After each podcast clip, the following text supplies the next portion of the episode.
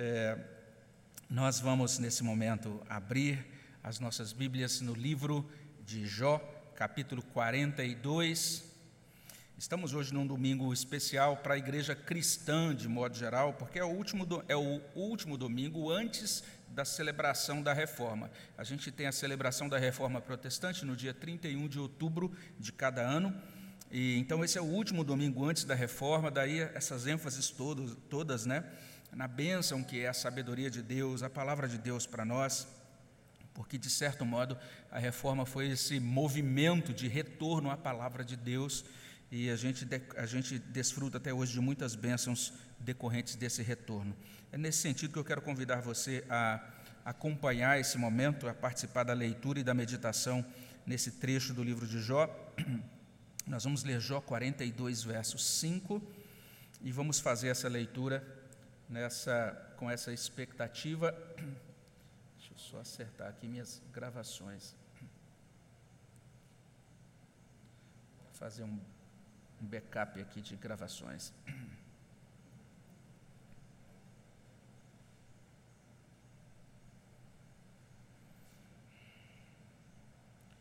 Só um minutinho aqui, meus irmãos, deixa eu só reiniciar aqui minha, minhas gravações. Ok. Então é isso, nós vamos ler Jó 42, versículo 5. E aqui diz o seguinte: eu te conhecia só de ouvir, mas agora os meus olhos te veem. Senhor, no nome de Jesus, nós pedimos a tua bênção sobre nós, como já temos feito, que o Senhor continue abençoando os nossos corações. Nós suplicamos que a tua palavra alcance a nossa vida aqui, a vida também daqueles que estão participando conosco online. Que seja um momento, ó Deus, de bênção da tua palavra para os nossos corações, no nome de Jesus. Amém. Esse é o último sermão sobre o livro de Jó. Então, já depois aí de um, um bom tempo, né, 38 semanas olhando para esse livro, finalmente a gente chega agora à conclusão.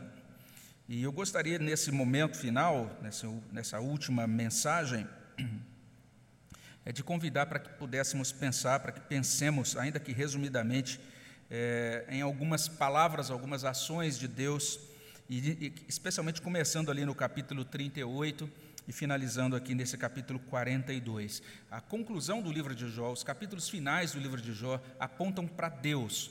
É, a gente tem um grande espaço que é dedicado ali a, a, a tentar entender essa questão de por que Jó está sofrendo e qual seria a responsabilidade nele, dele nisso, e todo um foco, então, e toda uma atenção voltada, vamos dizer assim, para os desempenhos humanos, até o momento em que Deus começa a falar, e quando Deus começa a falar, a fala de Deus muda to totalmente as coisas, a fala de Deus dá uma nova direção e conduz o livro à conclusão, e até mesmo essas últimas coisas que lemos no livro sobre essa restauração de Jó, o que acontece é, é, entre Jó e os seus amigos no final, o modo como Deus restaura a vida comum de Jó, tudo isso nada mais é do que bênção que deflui da palavra de Deus que alcançou a vida de Jó e a vida também dos amigos dele. Eu estou destacando aqui esse verso 5. Eu te conhecia só de ouvir, mas agora os meus olhos te veem. Porque esta é a, é a declaração de fé, que a gente pode chamar assim, de fé revitalizada de Jó. Jó pronuncia essas palavras depois de ter tido uma experiência poderosa com a palavra de Deus. Ele foi visitado, ele foi animado pela palavra de Deus. E eu creio, eu já tinha dito isso lá atrás, mas parece que aqui, nesta declaração, reside uma afirmação que também deveria ser nossa. Cada um de nós deveria poder dizer isso. Eu tive um ponto na minha vida que eu conhecia Deus de forma mais superficial, ou de uma maneira que ainda não era totalmente adequada, mas agora de fato eu conheço a Deus de uma forma diferenciada. Jó tinha, teve essa experiência com Deus, ele teve os olhos dele, dele desvendados, e como eu disse lá atrás, é uma linguagem figurada, né? não é que ele estava vendo Deus literalmente, mas essa perspectiva de encontrar ou de contemplar Deus pela fé.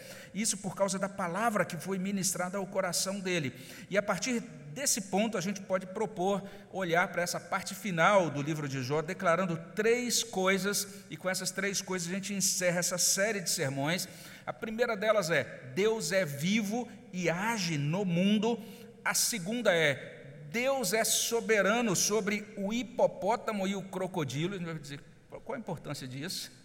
E a terceira é: Deus redime, restaura e preserva somente pela graça. Vamos tentar entender isso. Vamos ver, em primeiro lugar, que Deus é vivo e age no mundo.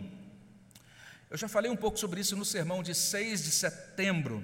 Deus nos impressiona quando a gente olha o início da fala de Deus no capítulo 38, ele nos impressiona com as suas maravilhas na terra, 38 de 4 a 18. Ele também nos impressiona com as suas maravilhas dos céus, capítulo 38 de 19 a 38, e por fim ele nos impressiona com as maravilhas da vida animal, capítulo 38, 39 até o capítulo 39, versículo 30. Lá no capítulo 31 ou 38, de 1 a 38, nessa primeira sessão da fala de Deus, Deus está perguntando o seguinte: Jó, como é que você explica a minha criação? E na segunda metade da fala de Deus, Deus está perguntando a Jó o seguinte: Jó, será que você é capaz de domar, de supervisionar e de conter e domar, gerenciar a minha criação? Logicamente, as respostas, as duas perguntas são: não, Jó não é capaz. E Jó ouve todas aquelas perguntas e depois de ouvi-las ele chega à conclusão: é, eu me abomino no, no pó e na cinza. Jó não é capaz, mas Deus é capaz. O que está subjacente, a doutrina subjacente em todas essas falas de Deus é esta: Deus pode fazer isso. Ele é o Criador, Ele é o soberano sobre a sua criação. Ele é Deus vivo, Ele é Deus que age no mundo.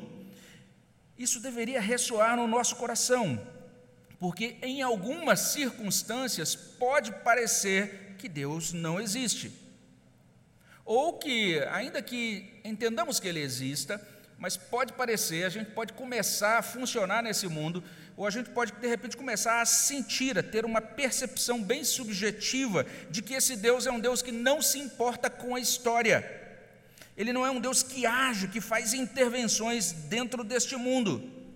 Às vezes a nossa percepção de Deus no mundo é falha, especialmente em determinadas circunstâncias.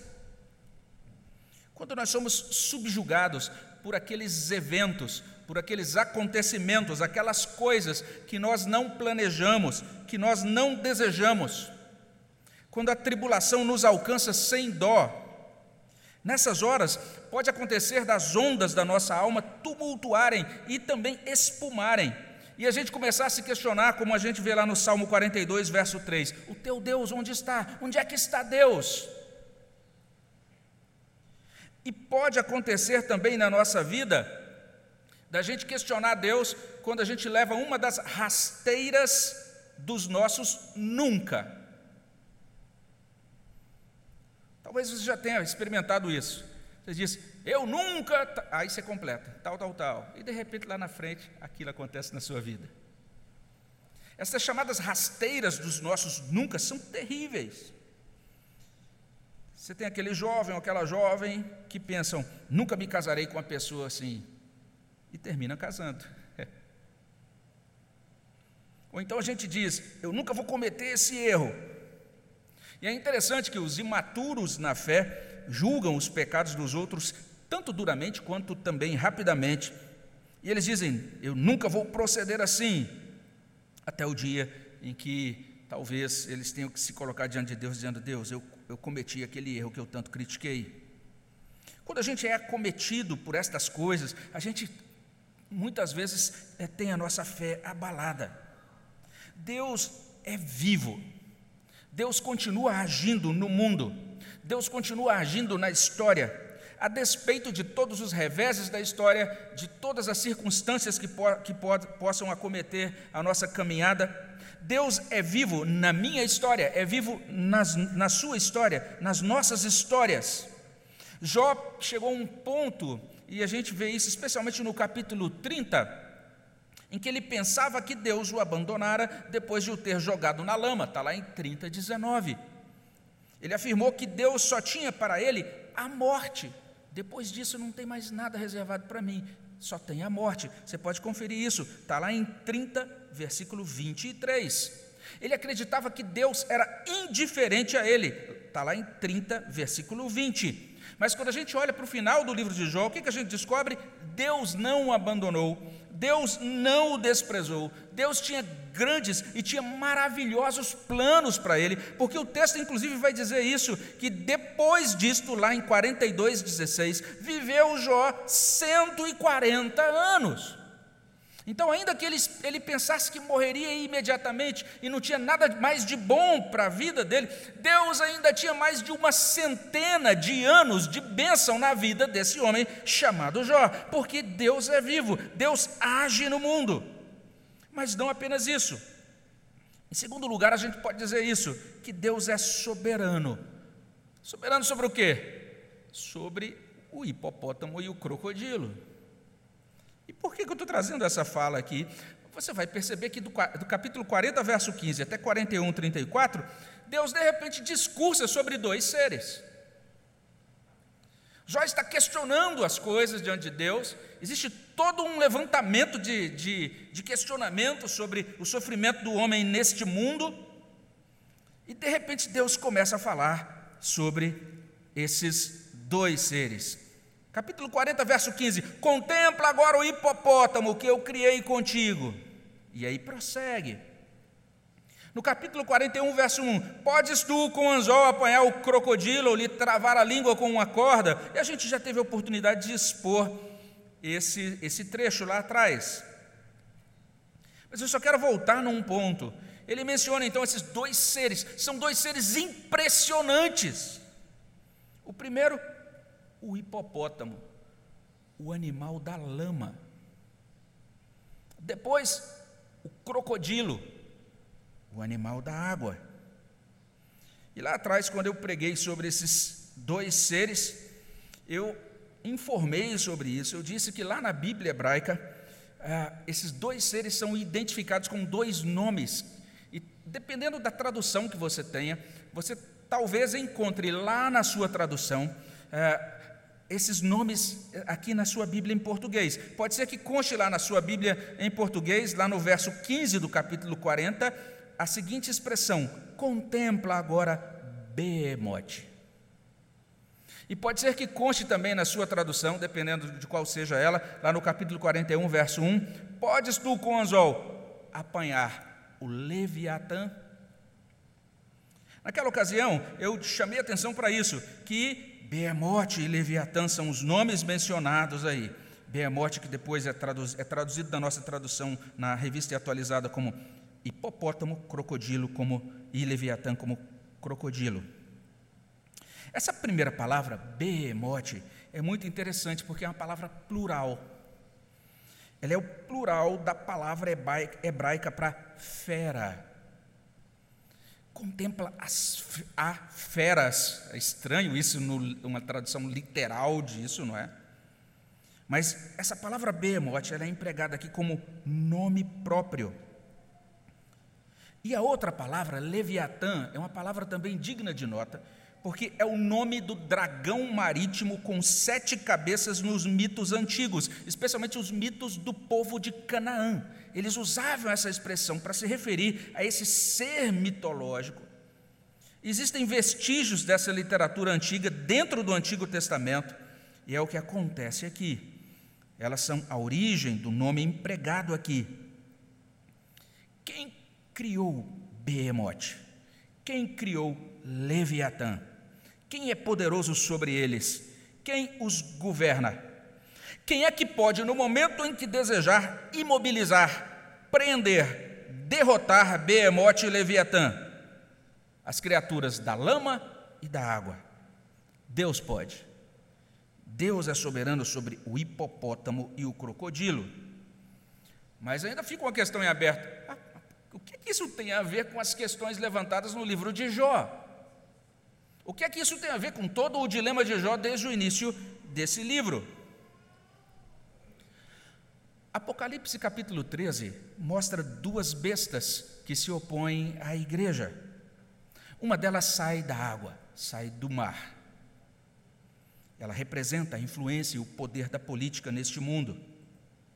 A outra sai da terra e representa a falsa religião, daí ela ser chamada de falso profeta lá em Apocalipse 20, verso 10. Lá em Apocalipse 13, esses dois monstros, essas duas feras, iludem indivíduos e reinos. Elas são assustadoras, elas possuem liberdade e autoridade para fazer o mal por um tempo, são ferozes contra Deus, são ferozes contra os cristãos, são monstros terríveis.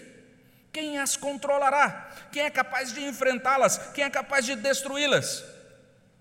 Se a gente prossegue a leitura em Apocalipse, a gente vai encontrar em Apocalipse 14:1. Apocalipse 14:1 inicia mostrando o cordeiro em pé sobre o monte Sião, com ele os 144 mil, tendo na fronte escrito o seu nome e o nome do seu pai. A doutrina de Apocalipse é muito, é muito clara. Cristo vencerá as duas bestas, a terra será ceifada. E se a gente der uma olhada em Apocalipse 20, 10, a besta o falso profeta e, além deles, o próprio diabo, o próprio dragão que as incita. Todos eles serão lançados no lago de fogo e enxofre para toda a eternidade. Mas, pois bem, o que, que isso tem a ver com Jó capítulo 40 e 41? Comentando Apocalipse 13, um estudioso chamado Eugene Peterson, ele diz uma coisa bem interessante. Ele diz assim: As congregações de João Veja só, Peterson está comentando Apocalipse 13. Ele diz: As congregações de João, acostumadas à leitura da Bíblia, não têm dificuldade em reconhecer os animais. As bestas, aqui de Apocalipse 13, são Leviatã e Beemote. Apresentados por Deus a Jó como exemplo máximo de ferocidade. Eu acho bem interessante essa, esse insight, né, essa percepção aí do nosso irmão Eugene Peterson. E se a gente segue essa linha de interpretação, a gente vai poder afirmar que Behemoth e Leviatã também podem ser compreendidos como esse poder assustador, esse poder destruidor de Satanás na terra. E como representações do diabo e também dos seus agentes. E essas representações, esses agentes confirmam aquela antítese de Gênesis 3,15, que existe uma inimizade entre a mulher, a igreja, o descendente da mulher que é Cristo e também a descendência da serpente. Esses agora que é, são é, é, representados por, representados por e Leviatã, eles se esforçam para combater os filhos de Deus nesse mundo. Parece assim uma, uma coisa bem diferente. Será que a gente pode realmente interpretar desse modo? É muito bonito, por exemplo, o texto de Isaías capítulo 27, a partir do verso 1. E lá em Isaías 27, 1, é interessante que lá no original a gente vai ter o profeta de Deus anunciando o seguinte: Chegará o dia em que Deus vai salvar o seu povo do poder de Leviatã. É essa a palavra no original lá. E diz assim: Naquele dia o Senhor castigará com a sua dura espada, grande e forte, o dragão, serpente veloz e o dragão, serpente sinuosa, e matará o monstro que está no mar. E lá no original está lá: Deus vai matar Leviatã. Em consequência disso que Deus vai fazer com Leviatã, eu estou olhando agora para a profecia de Isaías 27. Isaías 27, 2 diz assim: Naquele dia dirá o Senhor: Cantai a vinha deliciosa eu, o Senhor, a vigio, e a cada momento a regarei, para que ninguém lhe faça dano de noite, e de dia eu cuidarei dela. Se a gente pode prosseguir então nessa direção, se a gente começa a entender que esses dois seres são mencionados aí de uma maneira muito proposital, muito cuidadosa por Deus na sua fala a Jó, a gente vai poder começar a afirmar o seguinte: essa restauração de Jó, no capítulo 42, denota a vitória de Deus contra Satanás na vida de Jó. Nos capítulos 1 e 2, Satanás esmagou a vida de Jó. No capítulo 42, o inimigo de Deus é derrotado, Jó é restaurado, Deus é glorificado. Jó 40 a 42 responde responde à questão levantada por Satanás diante do trono de Deus, lá no capítulo 1, lá no verso 9, lá no início do livro, a pergunta central do, in, do início do livro: porventura, Jó debalde teme a Deus? Ou como a gente lê na nova Almeida atualizada, será que é sem motivo que Jó teme a Deus? Será possível amar a Deus? Será possível temer a Deus, mesmo quando a gente perde tudo neste mundo, tudo deste mundo? Satanás, no início desse livro, ele diz: é impossível. Tira tudo de Jó para o senhor ver se ele não vai blasfemar. É impossível o homem amá-lo acima de todas as coisas, mesmo perdendo todas as coisas. Estende, porém, a mão, toca-lhe em tudo quanto tem, verá se não blasfema contra ti na tua face. Nesses termos, o livro de Jó, de certa maneira, está tratando desse enfrentamento entre Deus e Satanás e desta questão levantada por Satanás em todo o livro. Satanás é um ressentido, é um rebelde eterno. Satanás é um blasfemador eterno. Desde a sua rebeldia, Satanás é destinado à condenação, ao castigo eternos. Não há redenção para ele, não há perdão para ele. Mas o que dizer dos seres humanos? O que dizer de Jó? Como é que a gente pode ler a história humana nesta terra? Se Jó terminar o livro ressentido, se Jó blasfemar, o homem vai funcionar como uma réplica e como uma representação de Satanás nesse mundo. Um ressentido. Se Jó espanar ao ser colocado sob pressão, Satanás vai poder dizer, inclusive a Deus: É isso mesmo, Deus. Nenhuma criatura aguenta sofrer sob a sua mão. Jó tem boa razão para ser ressentido, e é por isso que eu sou também. Ele poderia argumentar algo semelhante a isso. Mas aqui no livro de Jó, Deus está dizendo: fui eu quem criei e criei os piores e mais terríveis seres e criaturas que existem no mundo, no cosmos, inclusive o próprio inimigo, Satanás. Eu sou soberano sobre, sobre Behemoth, eu sou soberano sobre o crocodilo. Deus está dizendo, de modo que certamente Jó não entendia com todos esses detalhes, mas ele está deixando bastante claro, claro que ele vence essas forças terríveis e assustadoras que vêm das águas e da terra. Deus vence Satanás nesse mundo. Esse é o grande segundo ensino que a gente pode tirar quando a gente olha para essa parte final do livro de Jó. Mas em terceiro lugar, a gente encontra aqui que Deus redime, Deus restaura, Deus preserva somente pela graça. Ele ouviu a oração de Jó pronunciada no início do capítulo 42, de 1 até 6. Jó foi redimido, Jó foi restaurado. E aqui, olha só que doutrina preciosa: ele foi preservado. Ele aguentou o tranco ele passou por toda a parte mais terrível e difícil da provação dele nesta vida. É maravilhosa essa doutrina. Quando Deus reclamou, ou melhor dizendo, quando Elias reclamou com Deus, e ele disse então a Deus: Deus, eu sou o último crente nesse mundo, eu estou muito desanimado porque só sobrei eu. Então Deus disse assim: a Elias. Está lá em 1 Reis 19, 18. Também conservei em Israel sete mil, todos os joelhos que não se dobraram a Baal e toda a boca que não o beijou. O que Deus disse lá para Elias e o que ele está mostrando aqui em Jó é que ele sempre preserva os seus, ele preserva um remanescente, ele preserva o seu povo escolhido nesse mundo. Jó foi moído, foi empobrecido, foi enlutado, foi maltratado. Será que Jó aguentaria? Será que ele passaria pelo teste? Será que nós aguentaremos passar pelo teste? Ou pelos diferentes testes ou provas nesta vida? Olha o que Paulo diz em 1 Coríntios 10, a partir do verso 12.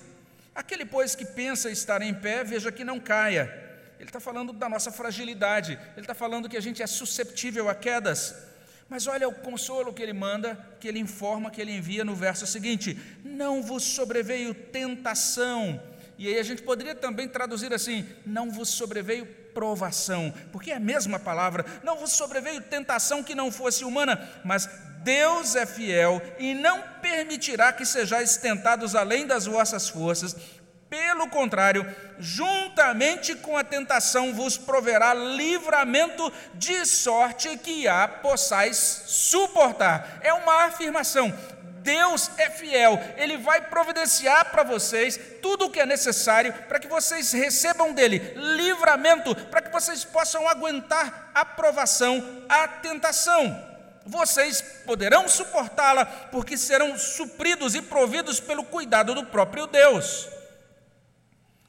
Mais adiante, em Judas, esse livro curtinho, que só tem um, um capítulo ali próximo do livro de Apocalipse, a gente vai ler o seguinte: nas, ali na, nos versos 24 e 25.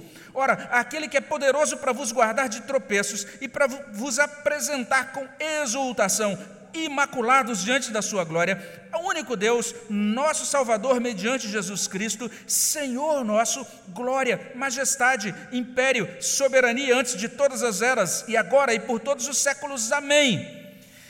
Deus recebe glória e honra, por quê? Porque Ele é poderoso para nos guardar de tropeços. Ele é poderoso para nos apresentar com alegria, imaculados, diante da Sua glória. Essa é a doutrina da perseverança dos santos. E tudo isso, redenção, restauração, preservação, tudo isso é dado a Jó por graça. Deus vem a ele e fala com ele de dentro do redemoinho. A palavra de Deus anima Jó, ao mesmo tempo que quebra, parece uma coisa esquisita, contraditória, quando somos quebrantados diante dele, ao mesmo tempo nós somos reanimados para caminhar com ele nesse mundo. E a partir daí, a vida de Jó é recolocada nos trilhos. Essa palavra proclamada de dentro do, do redemoinho comunica a Jó a graça de Deus não é sem razão que Charles Swindoll, ele afirma que nesse fim do livro de Jó, Jó é maravilhosamente abençoado. E aí ele pergunta o seguinte: por que Jó é abençoado nesse fim do livro? Alguns não conseguem entender nada do livro de Jó. E chegam no final do livro e está vendo? Jó foi abençoado porque foi fiel Deus agora o honrou, Deus agora confirmou na vida dele que vale a pena você fazer o certo, porque Deus vai te dar o que é certo, e replicam a mesma doutrina mecânica da retribuição dos amigos de Jó. Mas Charles Swindoll acerta quando ele diz: esse Jó que é restaurado é o Jó que diz: Eu me abomino no pó e na cinza. É o Jó que reconhece que é um pecador diante da perfeição de Deus. E por isso Charles Swindoll vai prosseguir dizendo o seguinte: por que Jó é abençoado? E ele responde: graça, graça, graça, graça. Não é sem razão que a gente canta maravilhosa graça, maior que o meu pecar. Como poder cantá-la? Como hei de começar? Trouxe-me alívio à alma, vivo em toda a calma pela maravilhosa graça de Jesus. Deus redime, Deus restaura, Deus preserva, somente pela graça. É o que Ele está fazendo na vida desse homem chamado Jó. Esse homem que é mostrado como homem, com toda a sua fragilidade, com todos os seus questionamentos, com todas as suas fraquezas, e no fim é restaurado pela palavra graciosa de Deus.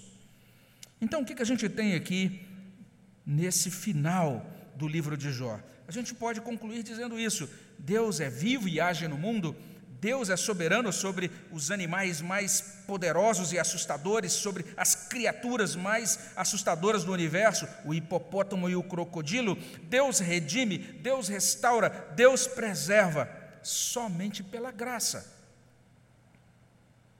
Então a gente precisa trazer para o nosso coração isso, que Deus é vivo e Ele age nesse mundo. Confiemos nele, clamemos por Ele, não pensemos que Ele deixou de se interessar por nós. Não pensemos que Ele é indiferente ou que Ele está indiferente a nós. Não pensemos que Ele não tem mais nada de bom para nós nesta vida. A gente pode até sentir isso, mas não pensemos. Como é isso? É porque os nossos sentimentos nos confundem, nos traem. Mas a nossa mente tem que estar fixa na promessa da palavra de Deus, essa promessa profética, essa promessa pactual que consta lá em Jeremias 29, 11 a 13. É a promessa que Deus faz aos seus eleitos neste mundo. Eu é que sei que pensamentos tenho a vosso respeito, diz o Senhor, pensamentos de paz e não de mal, para vos dar o fim que desejais. Então, me invocareis, passareis a orar a mim e eu vos ouvirei. Buscar-me-eis e me achareis, quando me buscardes de todo o vosso coração. E nós podemos e devemos encher o nosso pensar dessas promessas e dessas coisas celestiais, como lemos em Colossenses 1, capítulo 3, de 1 a 2. Se fostes ressuscitados juntamente com Cristo, buscai as coisas lá do alto, onde Cristo vive assentado à direita de Deus. Pensai nas coisas lá do alto, não nas que são aqui da terra. Deus está vivo, Deus está agindo nesse mundo, Ele nos convida a pensar nas Suas promessas e nos seus, nos seus planos para conosco. Mas não apenas isso, a gente pode fazer isso sabendo o seguinte: que esse Deus é soberano sobre todas as criaturas e sobre todo o poder do mal nesse mundo. Ainda que as trevas pareçam espessas e irremovíveis, Deus vence Satanás. Ainda que os opositores pareçam indestrutíveis, Deus vence Satanás. Ainda que o pecado pareça poderosíssimo, Deus vence Satanás. Como consta naquele hino da reforma, o hino Castelo Forte 155, se nos quisessem devorar demônios não contados, não nos iriam derrotar nem ver-nos assustados o príncipe do mal, com seu plano infernal, já condenado está, vencido cairá por uma só palavra. Então é isso que o Evangelho traz para nós, essa grande revelação sobre a vitória de Deus sobre o mal. E finalmente, Deus redime, restaura, preserva somente pela graça. Nesse livro de Jó, nós vemos sendo vencidas, ou vemos ser vencidas, duas doutrinas. Aquela doutrina que a gente pode chamar de doutrina mãe, que é a doutrina da retribuição mecânica. É de você achar isso, que o seu, a sua vida com Deus é como se fosse um reloginho mecanicamente regulado, finamente regulado, e que é isso? Tudo que você fizer aqui, então você vai ter uma retribuição na medida exata, de tal forma que a nossa vida aqui nesta terra vai ser mais ou menos assim. Se você for andar certinho com Deus, tudo vai transcorrer muito bem na sua vida aqui. E se algo de errado acontecer na sua vida aqui, se você receber o diagnóstico de uma doença, ou se de repente você passar por uma tribulação, ou se você de repente ficar enlutado, perder uma pessoa querida, é porque você fez algo de errado. Essa é a doutrina mecânica da retribuição.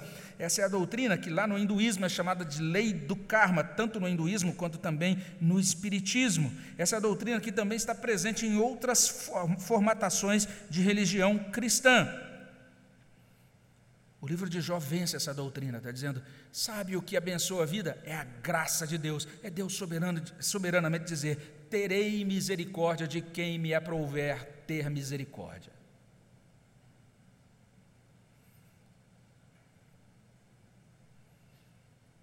Pode ser que o sofrimento venha e alcance nossa vida. E Deus, ao mesmo tempo, está dizendo: Você está passando por isso, mas eu estou tendo misericórdia. E no devido tempo, isso vai passar. Ou nessa vida mesmo, como aconteceu com Jó, ou talvez você não passe a sua vida toda aqui passando por dificuldades, mas certamente vai passar, porque você irá para a glória. O Evangelho vence essa doutrina da retribuição mecânica. E o Evangelho vence a segunda, uma, uma segunda doutrina, que é a filha mais velha da primeira, a doutrina da justiça própria. E aqui a gente pensa um pouco nessa teologia medieval, a teologia da Idade Média. Na Idade Média houve um embate dentro da igreja entre duas correntes doutrinárias, uma que enfatizava a graça e outra que enfatizava a justiça própria. E foi oficializada a doutrina da justiça própria. E eles começaram a dizer isso: o homem é aceito diante de Deus, certamente, né? Deus é gracioso, mas Deus faz a parte dele e a gente tem que fazer a nossa. Então você vai ser salvo porque Deus vai olhar para você e vai anotar e vai contabilizar como é que foi o seu comportamento religioso, como é que foi o seu desempenho na religião. E daí essa doutrina da teologia medieval enfatizava votos, enfatizava penitências. Olha, você pode ganhar grandes pontos diante de Deus se de repente você é, subir uma escadaria de joelhos ou fizer alguma, alguma coisa assim. Essa teologia da Idade Média enfatizava o tesouro da igreja. E eles diziam assim: dentro da igreja existem indivíduos que são cristãos, que a gente chama de cristãos normais, medianos, mas existem os mais santos. Quem são esses mais santos? Esses mais santos são aqueles que vivem, têm um desempenho tão bom nesse mundo, eles são tão, é, tão religiosos e tão perfeitos nesse mundo, que quando eles morrem e Deus vai pesar eles na balança, vai verificar o seguinte: olha, essa pessoa para ser salva precisava de, dessa quantidade de créditos, mas ela foi tão santa que sobrou crédito, sobrou mérito, e essa sobra do mérito vai para dentro de uma caixa chamada tesouro da igreja. Isso é a teologia medieval. Então eles disseram: a igreja é proprietária do tesouro. O que tesouro, que tesouro é essa? É essa soma do que sobra dos créditos das boas obras de todos os santos. Então você pode orar a um santo, e esse santo pode dizer: ah, então toma aqui um pouquinho do meu crédito.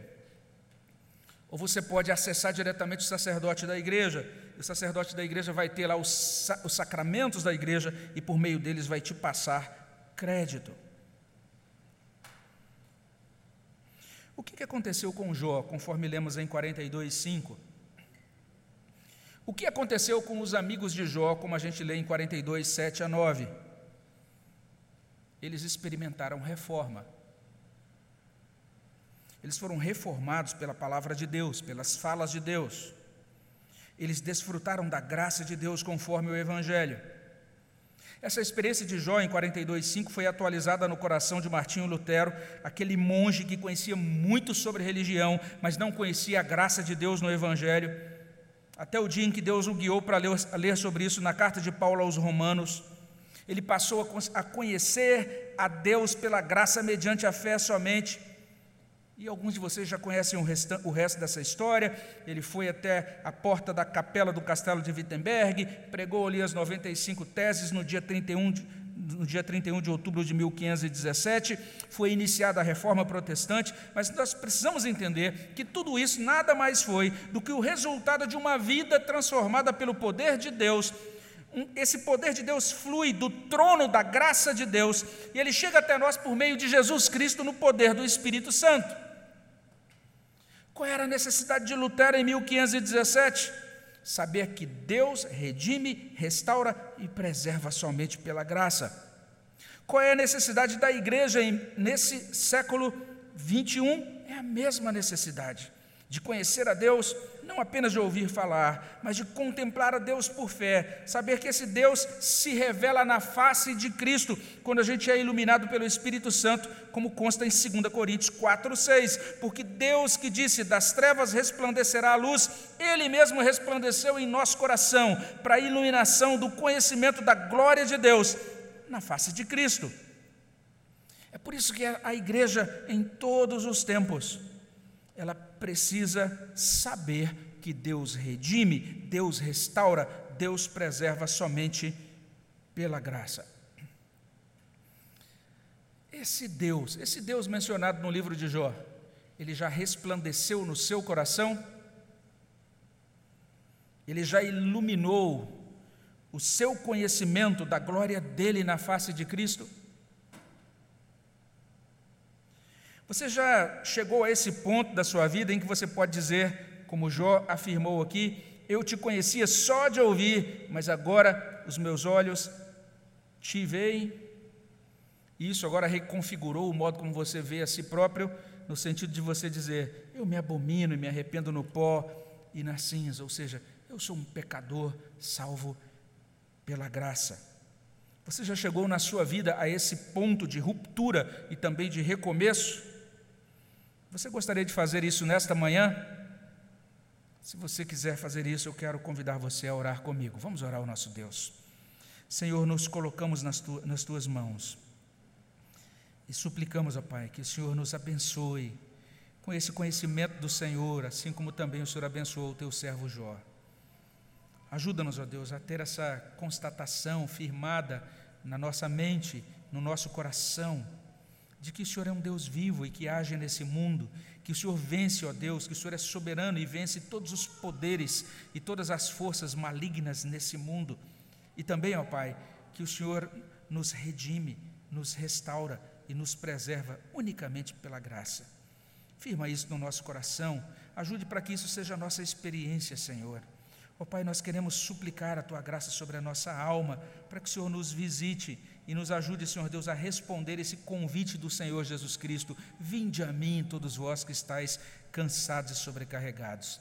Nós sabemos, ó Deus, que caminhar nesse mundo como se a nossa salvação dependesse do nosso esforço, isso nos deixa cansados, isso nos deixa exaustos. Nós sabemos, ó Deus, que caminhar nesse mundo com medo, tentando vencer usando os nossos, os nossos próprios recursos, os poderes do mal, e, ó Deus, o mal não apenas externo, mas o mal em nós. Ó Deus, isso também nos deixa extenuados. Mas se olharmos para o Senhor e para o nosso Redentor que vive, então nós recebemos, ó Deus, esperança. Se nós formos alcançados pela tua palavra nesta manhã, que nos, nos revitaliza, nos enche de novo ânimo, nos ajuda a compreender quem somos e quem o Senhor é e nos atrai para uma comunhão viva contigo. Se nós formos alcançados por essa palavra, então há esperança. E nós podemos dizer que o Senhor realmente é um Deus que visitou o nosso coração, de tal modo que o conhecíamos só de ouvir mas agora os nossos olhos te veem. Que seja assim, ó Deus, para a glória do teu nome, é o que pedimos no nome de Jesus. Amém, Senhor Deus. Nós vamos